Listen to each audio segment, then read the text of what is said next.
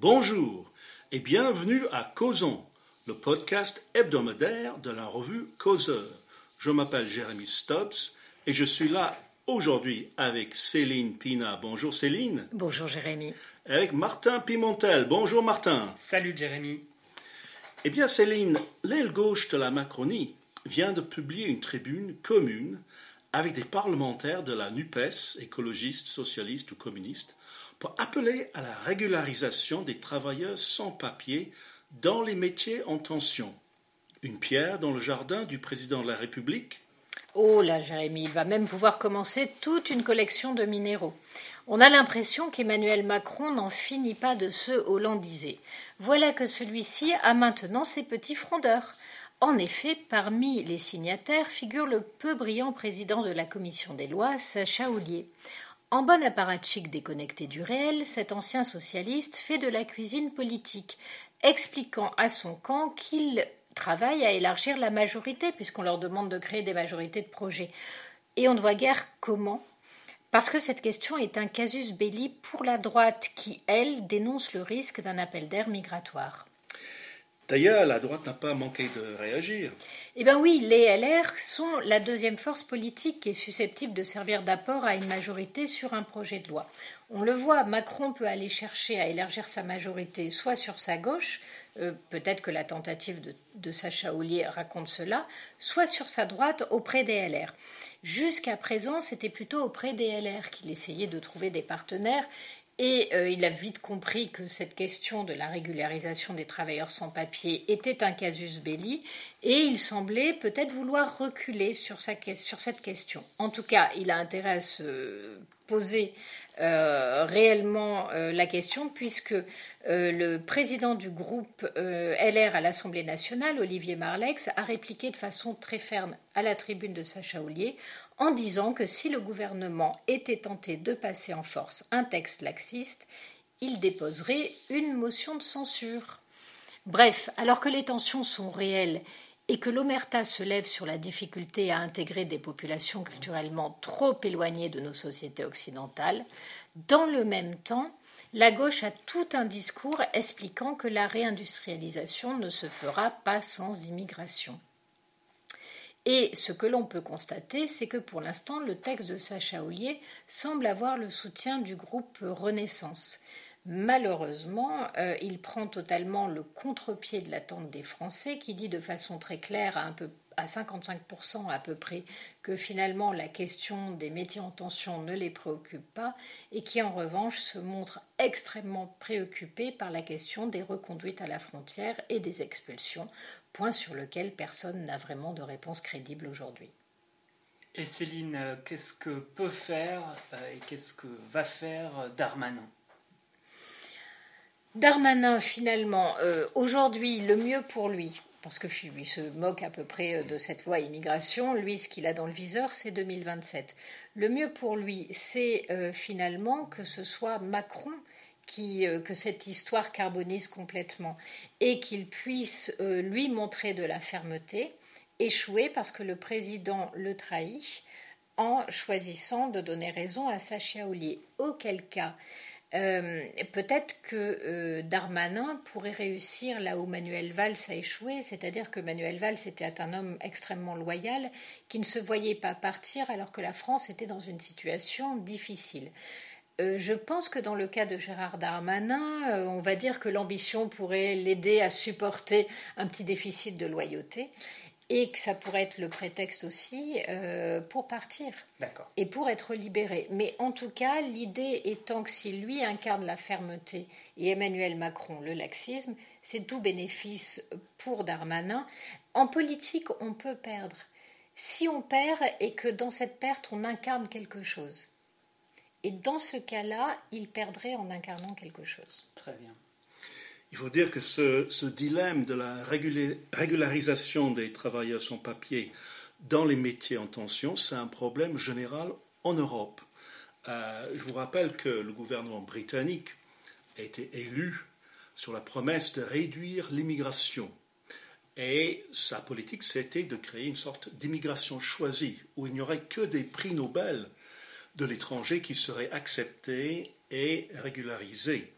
En même temps, les, employeurs, les entreprises insistent pour continuer à avoir du, euh, de la main-d'œuvre à bas prix et mettent une grande pression sur le gouvernement, en fait, pour baisser euh, son attente en termes de, diplôme. Euh, il faut dire aussi que Giorgia Meloni, élu en Italie, avec également une promesse de réduire l'immigration, a succombé d'une certaine, impression, une certaine pression des, des employeurs italiens pour accepter, encore une fois, des travailleurs immigrés pour remplir les, les, cases vides, en quelque sorte, euh, dans, dans l'échiquier. Mais on a, en fait, on a ce problème-là en France, mais quand vous regardez ce que ça donne au bout du processus, c'est-à-dire qu'aujourd'hui, dans nos quartiers de relégation sociale, nous avons toute une partie de population issue de l'immigration qui sont touchées par le chômage à plus de 40%. Euh, une partie sont inemployables, culturellement euh, impossibles à mettre devant une clientèle ou alors tellement déstructurés et abîmés euh, socialement euh, qu'en fait ils sont tout simplement incapables d'avoir un rythme de vie, donc de se mhm. lever, euh, d'assurer. Et donc vous amenez des masses de personnes inintégrables et qui ne travaillent pas non plus parce que même pour des métiers basiques chez nous, il faut un minimum de, de savoir-être. Et ensuite, vous vous retrouvez avec des masses de personnes inemployables, 40% de chômage dans, certaines, dans certains quartiers. Ça vous dit bien que faire rentrer une immigration en masse de trop bas niveau et trop éloignée culturellement euh, de vos modes de vie finit à la fois par déstabiliser la société sans remplir en fait euh, les nécessités de ces métiers en tension parce que soit ils ne tiennent pas la route, soit on les retrouve assez rapidement complètement désœuvrés et pris en charge par la euh, les aides sociales. Mais nos États prétendent être à même de distinguer, de faire le tri entre ceux qui sont impossibles à assimiler et donc inutilisables, inexploitables, et ceux qui peuvent l'être. La question c'est est-ce que le citoyen peut faire confiance à l'État pour gérer cette situation? On parle souvent en France de l'État stratège, Peut-être que c'était un, terme tout à fait digne dans les années 60, 70, 30 glorieuses. Est-ce qu'on peut dire que les, exploits de l'État stratège ces dernières années sont vraiment l'équivalent de ce qui s'est passé avant? Moi, je dirais que peut-être pas. Bah, sur cette question, en tout cas, il n'y a surtout pas d'État stratège. Il n'y a aucune stratégie. Qu'est-ce qui se passerait si réellement on était en capacité de sélectionner ceux qui entrent sur notre territoire, on n'aurait pas euh, tout ce problème d'immigration irrégulière que l'on n'arrive pas à gérer. si de l'autre côté on était capable de renvoyer ceux qui n'ont rien à faire ici, on n'aurait pas tout le problème des OQTF non exécutés. Donc le problème, c'est qu'on ne sait pas mettre de barrière à l'arrivée, on ne sait pas expulser à la sortie, et qu'en plus l'immigration qui arrive chez nous et particulièrement en France est de très bas niveau euh, est très éloigné culturellement de nos standards et on ne sait pas les intégrer.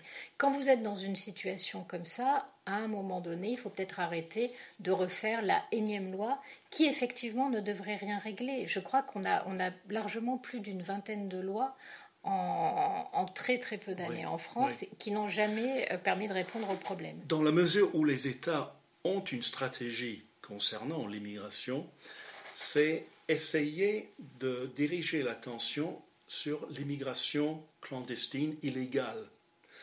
Mais des sondages, du moins outre-Manche, ont montré que les citoyens sont autant, sinon plus, préoccupés par l'immigration légale, l'immigration régularisée. Donc, euh, comment dirais-je, nos États, et c'est comme un mauvais film pornographique, nos États sont impuissants. C'est ça le problème. Ben, c'est surtout, ils ont choisi euh, l'impuissance et ayant choisi l'impuissance, ne se donnant aucun moyen à la fois de faire respecter les frontières ou de faire respecter leur souveraineté, il ne leur reste plus qu'à détourner le tir et euh, effectivement à tout concentrer sur l'immigration illégale parce que sinon on reparle des questions euh, d'intégration et des questions d'éloignement culturel. Or, comme tout cela a été recouvert du manteau du racisme, s'interroger sur le fait que des cultures trop éloignées cohabitent difficilement dans le même espace euh, est vu comme étant euh, violemment raciste, ce qui n'est pas le cas. Et donc, comme on s'interdit de regarder la situation en face, de traiter le problème, et que de l'autre côté on est impuissant, effectivement, on ne peut arriver qu'à un maximum de rejet. Et ça explique pourquoi aujourd'hui, sans rien faire, le, le Rassemblement national monte, parce qu'on le crédite d'une peut-être petite capacité d'action sur ces questions-là. Nous devenons une civilisation vampire en fait. C'est-à-dire que le, taux de fécondité et de natalité en, Europe est, au plus bas concevable. On n'a pas assez de travailleurs pour faire tourner nos usines, on n'a pas assez de travailleurs pour payer les retraites des personnes qui partent aujourd'hui en retraite. On est obligé apparemment d'importer du sang neuf, entre guillemets, depuis des zones de pauvreté dans le monde ou des zones de guerre. Donc, euh, on est dans cette situation et on y est arrivé comme des somnambules. Ce qui est, étonnant, c'est que euh, on ne regarde pas non plus. Quand on regarde tout le discours qui nous est donné, c'est de nous dire que si on continue comme ça, de fait, notre planète est limitée, on ne peut pas avoir une croissance illimitée. Et là, aujourd'hui, on arrive au bout de cette logique. On est même probablement déjà trop nombreux par rapport à la soutenabilité de, ce qui va être. Donc ce qui se profile devant nous, qu'on le veuille ou non, c'est une décroissance face à finalement euh, un monde qui ne pense que via la croissance. Et euh, dans cette histoire, pourquoi est-ce qu'il faut importer énormément d'immigrés? Parce qu'il faut qu'il y ait un niveau de consommation qui ne baisse pas. Sauf que ce niveau de consommation est insoutenable pour la santé de la planète, voire aujourd'hui, en termes énergétiques et de production, de toute façon, on n'a plus les moyens de continuer. Et au lieu finalement de se poser la question, eh bien, on continue dans une logique où il faut de plus en plus d'immigration pour soutenir un solde de naissance positif, pour continuer à accroître la population dans les pays et dans le monde, alors qu'on sait que tout ça va dans le mur. Il y a un véritable souci quand même intellectuel euh, dans ce que l'on vend aux Français et, et puis j'allais dire aux citoyens du monde, euh, et quelque part quelque chose de parfaitement irresponsable. Même si le moment où la décroissance va arriver va être compliqué, parce que de fait, on va se retrouver avec beaucoup de vieux, moins de jeunes. Est-ce que la robotique pourra nous aider? On verra bien. Mais euh, le pire, c'est qu'en on parlant de ces choses, on nous accuse de racisme. Mais est-ce que le vrai racisme, ce n'est pas de transformer le tiers-monde en, une sorte de grand incubateur euh, de pauvreté et de guerre qui nous fournit en, travailleurs. C'est ça, à mon avis, le pire des racismes. Tout à fait. Et puis il y a aussi euh, la question finalement du progrès social, c'est-à-dire que euh, contrairement à, ce que nient les libéraux, oui, quand vous avez une masse de personnes pauvres et mal éduquées susceptibles de prendre n'importe quel emploi, cela fait pression sur les salaires euh, des locaux. Et, et, cette question-là, à une époque, était prise en charge par le PC. Maintenant, on ne peut même plus l'aborder parce que justement, c'est vu comme étant raciste. Merci beaucoup Céline. Euh, Martin, euh, aujourd'hui vous allez nous parler de, boycott. Alors les appels au boycott, c'est un phénomène assez ancré dans le monde anglo-saxon. Je pense aux polémiques récurrentes que nous impose la cancel culture. On observe aussi régulièrement des appels de gauche au boycott contre Israël. Mais cette semaine, c'est en France que l'on a entendu de nombreux appels au boycott. Racontez-nous. Alors oui, boycott, cote, cote, cote. Ces appels, tu as raison, Jérémy. Euh, selon moi, ils sont souvent très pénibles. Cette semaine, c'est l'enseigne de parfumerie Sephora qui en a fait les frais. Enfin, elle en a fait les frais. Peut-être que non, tout compte fait. Je ne sais pas trop parce que ça lui offre euh, également une publicité.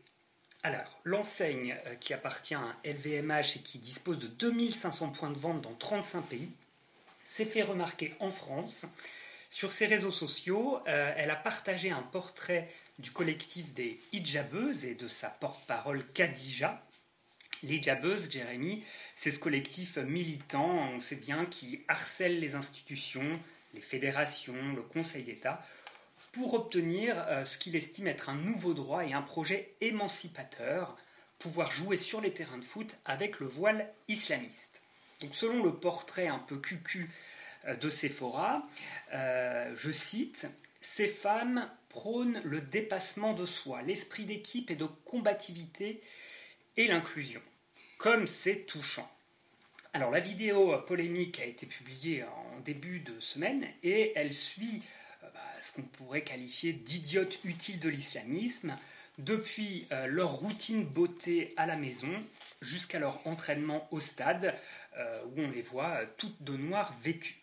C'est assez curieux que la marque s'aventure sur ce terrain maintenant, juste après que le Conseil d'État a donné raison à la Fédération française de football contre les hijabeuses. Mais malheureusement, quand l'islamisme perd sur un front, donc ça peut être les piscines euh, avec le burkini ou ici euh, la FFF, eh bien l'islamisme ouvre évidemment tout de suite un nouveau front, ce sera donc les parfumeries. Après la publication, euh, le hashtag boycott Sephora est vite monté dans le top 10 des tendances sur le réseau social Twitter. Les hommes politiques s'en sont rapidement mêlés. Chez LR, Eric Ciotti a écrit Soumission insupportable, le voile est un objet d'asservissement des femmes. Il ne relaie toutefois pas le mot dièse euh, boycott Sephora. Le RN, euh, qui est député euh, du Var, Philippe Lossio, affirme qu'il ne mettra plus un pied chez Sephora. Quant à Julien Audoul, qui est également RN, il a relayé le hashtag et a écrit la féminité est incompatible avec l'islamisme, la liberté est incompatible avec l'islamisme, la démocratie est incompatible avec l'islamisme. Fin de citation. Mais Martin, euh, j'imagine que nous devrions être d'accord avec ces derniers, non? Alors, la démarche des hijabeuses, elle est effectivement tout à fait détestable. Je vais à présent euh, vous citer, chère Céline Pina. Donc, dans l'article que vous avez publié euh, hier sur le site euh, et que j'avais pu préparer, vous nous avez livré une analyse tout à fait pertinente. Donc là, je vais citer Céline. Euh, vous écrivez La démarche est profondément perverse. Le hijab est un signe sexiste. Il nous est présenté comme une liberté. C'est une marque d'infériorité. Il est présenté comme une forme d'affirmation de soi et de prise de pouvoir. C'est une logique d'effacement. Il est revendiqué comme une affirmation identitaire. Plus loin, vous écrivez que la démarche de Sephora est sans doute avant tout commerciale et cynique. Et enfin, vous rappelez que dans les pays où l'islam est religion d'État, la femme, reléguée à la maison, est une cliente captive qui, paradoxalement, dépense beaucoup en parfumerie, crème et maquillage pour retenir un mari dont elle est dépendante. Alors, la question qu'on peut se poser, euh, Jérémy, c'est pourquoi euh, la marque Sephora se compromet-elle? Ainsi, Elisabeth Lévy, notre euh, chef, euh, estime que pour le capital, pour le marché, eh ben, le grand remplacement a déjà commencé. C'est son explication. Euh, c'est quand même une démarche périlleuse pour la marque qui se mord peut-être aussi un peu les doigts car sous sa publication favorable à ce qu'on peut qualifier de, détestable islamisation du pays, eh bien vous avez des militants qui en demandent toujours plus. Ils accusent maintenant la marque de ne pas aller assez loin, car des employés des magasins réclament de pouvoir y travailler voilés. Alors j'ai noté par exemple le message sur euh, Instagram d'une certaine Dazaline. Elle écrit Dommage que vous sachiez utiliser l'image des femmes voilées pour faire des likes sur les réseaux sociaux, mais que lorsque l'une d'elles veut postuler et travailler chez vous, elle a l'obligation de retirer son voile. Les autres utilisateurs des réseaux sociaux qui sont en accord avec elle n'ont pas manqué de railler tous ceux qui euh, relayaient l'appel au boycott, les traitant de rageux et de fachos, ou leur indiquant que la loi interdirait euh, de tels euh, appels au boycott. Alors c'est quand même assez amusant parce que j'ai retrouvé une ancienne histoire qui date de 2009 et les mêmes militants n'avait pas manqué d'appeler au boycott de l'enseigne concurrente Nocibé dans une autre affaire. Bon débarras, pourriture d'islamistes, avait écrit il y a 4 ans un salarié de Nocibé sur Twitter en parlant euh, de l'humoriste Yacine Bellatar. Je ne sais pas si vous vous souvenez de ce personnage. Moi aussi. Et leur appel au boycott et les nombreux appels téléphoniques euh, qui avaient été passés à la direction de, de Nocibé avaient euh, donné satisfaction. La marque s'était excusée et l'employé avait été renvoyé. Reste que, que, depuis, même le très progressiste Emmanuel Macron a jugé bon de s'éloigner de l'humoriste qui est de tous les combats islamo-gauchistes et qui est actuellement en procès avec un journaliste qu'il avait séquestré dans son théâtre, boulevard de Clichy. Bon, mais Martin, euh, pour le cadeau de Noël de ma femme, je vais chez Sephora ou je vais chez Nocibé alors, vous avez vu, Jérémy, euh, les Il y a Marionneau. Oui, il y a Marionneau également. Les islamistes et les magasins de parfums et de maquillage, en réalité, c'est une longue histoire d'amour, finalement. Alors en France, on est quand même un pays libéral. Et comme j'ai dit au début de mon intervention, ces appels au boycott, c'est pas trop dans notre culture. Euh, le plus souvent, euh, ils émanent euh, de mouvements gauchistes et pas de la droite ou de la droite identitaire. C'est des appels plutôt déplaisants.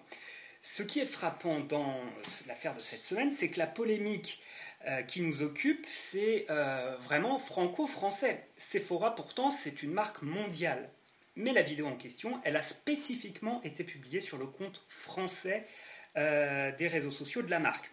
Au Brésil, par exemple, il n'y a pas de musulmans, il n'y a pas de changement démographique majeur, et euh, Sephora ne juge pas intéressant, hein, sauf erreur, euh, de parler du voile porté par les musulmanes les, les plus radicales.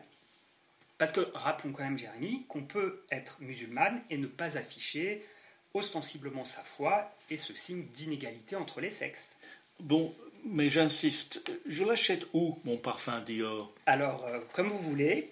Euh, la France, c'est donc un, pays libéral, c'est heureux comme je le disais, et on ne va pas faire la police du vêtement. Les gens s'habillent comme ils l'entendent. On ne va pas interdire à une femme de se voiler. En revanche, il y a bien euh, un emblème identitaire et peut-être sa prolifération dans l'espace public, notamment parmi la jeunesse, ça doit nous alerter.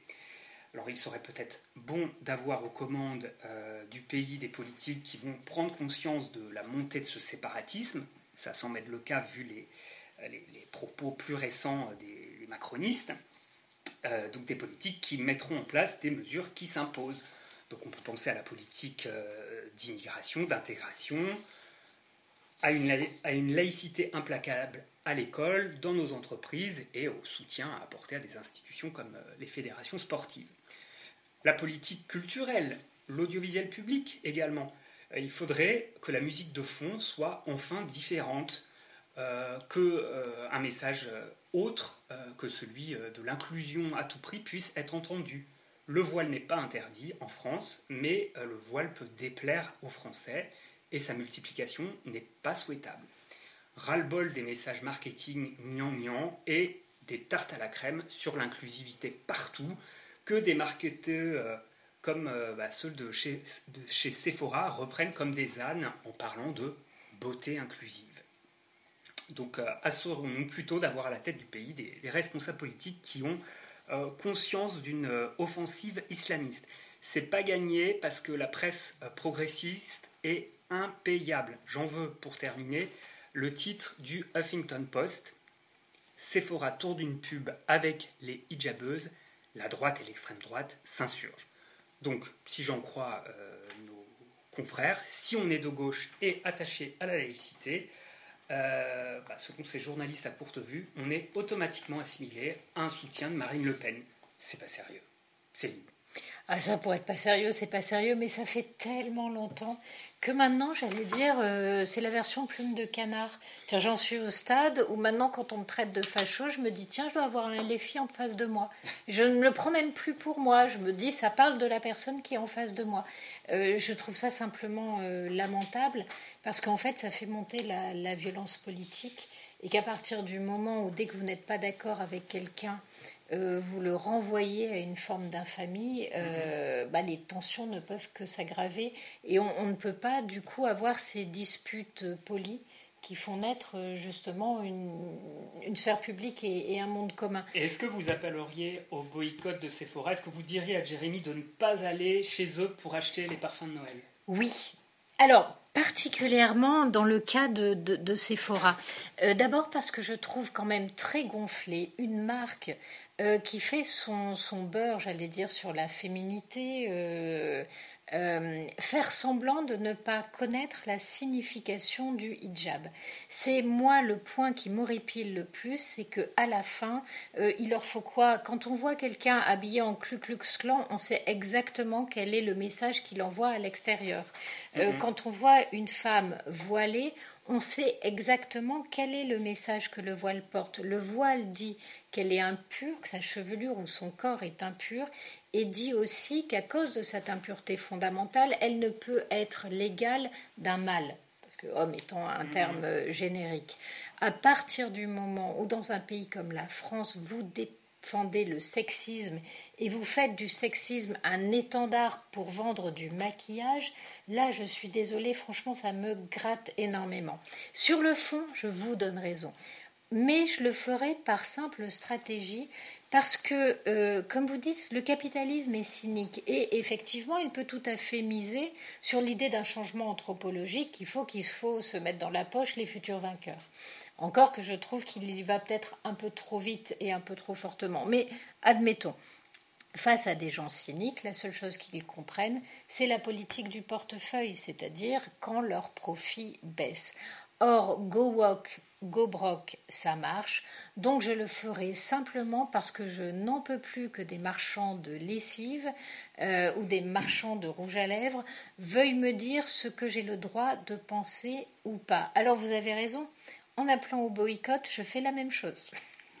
C'est très paradoxal, mais au moins euh, je le fais parce que je me dis qu'est-ce qui peut les amener à arrêter leurs conneries mm, mm, Eh mm. bien, perdre de l'argent. Et mon seul pouvoir en tant que consommateur, c'est de ne pas consommer chez eux et d'inciter le plus possible euh, les gens à ne pas consommer chez eux. J'utilise mon petit pouvoir de façon fort mesquine, très peu intelligente, mais eux, je trouve qu'ils utilisent leur gros pouvoir euh, d'une manière extrêmement dangereuse parce que euh, nous, les femmes, on a, vous, vous ne connaissez pas ça, mais nous, l'égalité, on l'a depuis pas très longtemps. On voit bien que tout le monde essaie de nous la reprendre et que euh, ceux qui nous vendent notre rouge à lèvres nous tirent le tapis sous les pieds. Je trouve ça insupportable. Oui, on a, on a quelques exemples notoires aux États-Unis qui, qui, alimente euh, ce mouvement qui dit Go woke, go broke. C'est-à-dire, vous, essayez de faire de la propagande commerciale, eh bien, vous allez perdre de l'argent. En 2019, euh, Gillette, euh, qui fabrique les, rasoirs, les lames de rasoir, a lancé une campagne publicitaire sur la masculinité toxique. Et étonnamment, ça n'a pas plu aux hommes qui sont les clients principaux de cette marque. En 2022, euh, Disney a, commencé un bras de fer avec le, gouverneur républicain de l'État de Floride, Ron DeSantis, aujourd'hui candidat, euh, à propos de sa loi limitant la discussion du genre et de l'orientation sexuelle dans les salles de classe pour les tout petits. Euh, en avril cette année, la bière Bud Light a commencé un partenariat avec un transgenre, déclenchant une réaction immédiate de ses clients, plutôt des, des, rednecks, c'est-à-dire des, on peut dire en français, un peu des beaufs en quelque sorte, comme, comme, dirait le Parti socialiste. De façon, horrible, en français, on dirait des ploucs.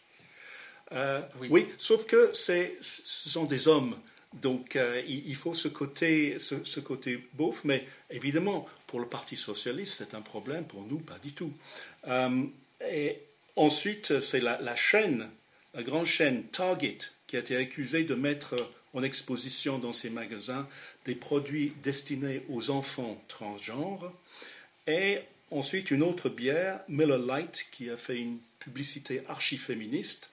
Alors, dans tous les cas, sauf celui de Miller Lite, euh, ces entreprises ont perdu de l'argent. Il y a un grand débat. Est-ce que c'est à cause des appels au boycott ou est-ce que c'est à cause d'autres facteurs? On n'est pas nécessairement sûr, mais ce qui est certain, c'est que leur image a été très abîmée par là. Alors la différence peut-être avec la France, parce qu'ici on a des, des, politiques qui appellent au boycott, et maintenant on a Céline qui vient de le faire, euh, mais il faut que les clients suivent. Aux États-Unis, les clients ou des clients ont suivi. Et comme l'a dit très bien Céline, euh, quand on lance des appels au boycott, on est accusé par la gauche, qui, comme le disait Martin, est souvent euh, coupable de lancer ces appels. On est accusé d'être extrême droite. Hmm. Non, ce n'est pas la nature de la propagande qu'on n'aime pas, c'est la propagande en tant que telle qui n'a aucune place dans la publicité commerciale. Et tout ça, euh, c'est la grande dérive du capitalisme soi-disant socialement responsable. Je me méfie du capitalisme, d'accord, mais je me méfie encore, plus. du capitalisme socialement responsable. mais moi, je trouve que vous êtes durs tous les deux parce qu'en en fait, il y a un énorme progrès. Avant, on était renvoyé à l'extrême droite et au fascisme. Maintenant, on est renvoyé à la droite, c'est acceptable, et à l'extrême droite, qui l'est moins. Mais bon, à partir du moment où on élargit jusqu'à la droite, je trouve que finalement, c'est pas si on nous renvoie à l'ignominie ou à la demi-ignominie. Moi, je trouve qu'on a, on a gagné en, humanité. Nos adversaires euh, pensent qu'on est peut-être semi-humain. C'est pas si mal. Vous êtes l'un et l'autre très convaincants. Moi, c'était plus sur la méthode, sur le boycott en tant que tel. C'est alors critiquer le clientélisme euh, communautaire euh, des grandes marques ou des politiques. Oui, bien sûr. Euh, Céline, tu rappelles fréquemment les vertus du modèle français dans lequel on a eu la chance de grandir. Je te suis parfaitement. Mais c'est plus appeler au boycott d'une marque et ressembler à un militant woke, je dis non merci. Et euh, je me souviens de Michel Onfray, qui avait, le philosophe, qui avait dans Décadence, euh, ben, il constatait aussi le, déclin de notre civilisation, rien que ça. Et euh, il nous comparait, enfin il se comparait plus ou moins aux musiciens du Titanic. il nous disait de rester digne, de mourir debout. Alors peut-être que sur le voile, le combat est perdu. regardez les jeunes profs, ils pensent que presque à une majorité, il faut accepter le voile. Euh, regardez, il y a aussi des progressistes honnêtes qui ont peur de l'islam radical, euh, mais qui pensent que c'est inéluctable. On va devoir euh, cohabiter avec une culture, plusieurs communautés, plusieurs cultures. Moi, j'ai, quand ce genre de pensées me viennent, je pense juste à Churchill en 41. Et je me dis, il y a un mec un jour, il était là tout seul, il n'y avait plus que sa petite île qui résistait, tout le reste était envahi de croix gammées un petit peu partout. Si à ce moment il avait dit, ouais, allez, c'est mort, tant pis, allô Adolphe, on va essayer de trouver un arrangement, c'est pas ce qu'il a fait. Et peut-être parce qu'il ne l'a pas fait, euh, il a empêché quelque chose de profond de mourir. Euh, c'est pareil dans le cas de De, Gaulle. Euh, lui, c'est encore pire, il a même plus de pays. et, donc, je me dis, peut-être que des fois, il n'y a que la foi qui sauve, la foi en l'être humain. Donc, allez, admettons, on n'a peut-être pas encore tout perdu. Et puis, je pense que les trésors que l'on porte en nous, peut-être qu'on les perdra, mais ce sera jamais que momentané parce qu'on va en avoir besoin, parce que je garantis que euh, vivre euh, dans l'État islamique, c'est juste insupportable pour les femmes comme pour les hommes. On te suit. Ne, vous inquiétez pas, mes amis, parce que dans le naufrage de la civilisation actuelle, le navire causeur vogue toujours. Oui. Et je remercie alors Céline et Martin. Merci à nos auditeurs et à la semaine prochaine pour un nouvel épisode de Causons le podcast hebdomadaire de la revue Causeur.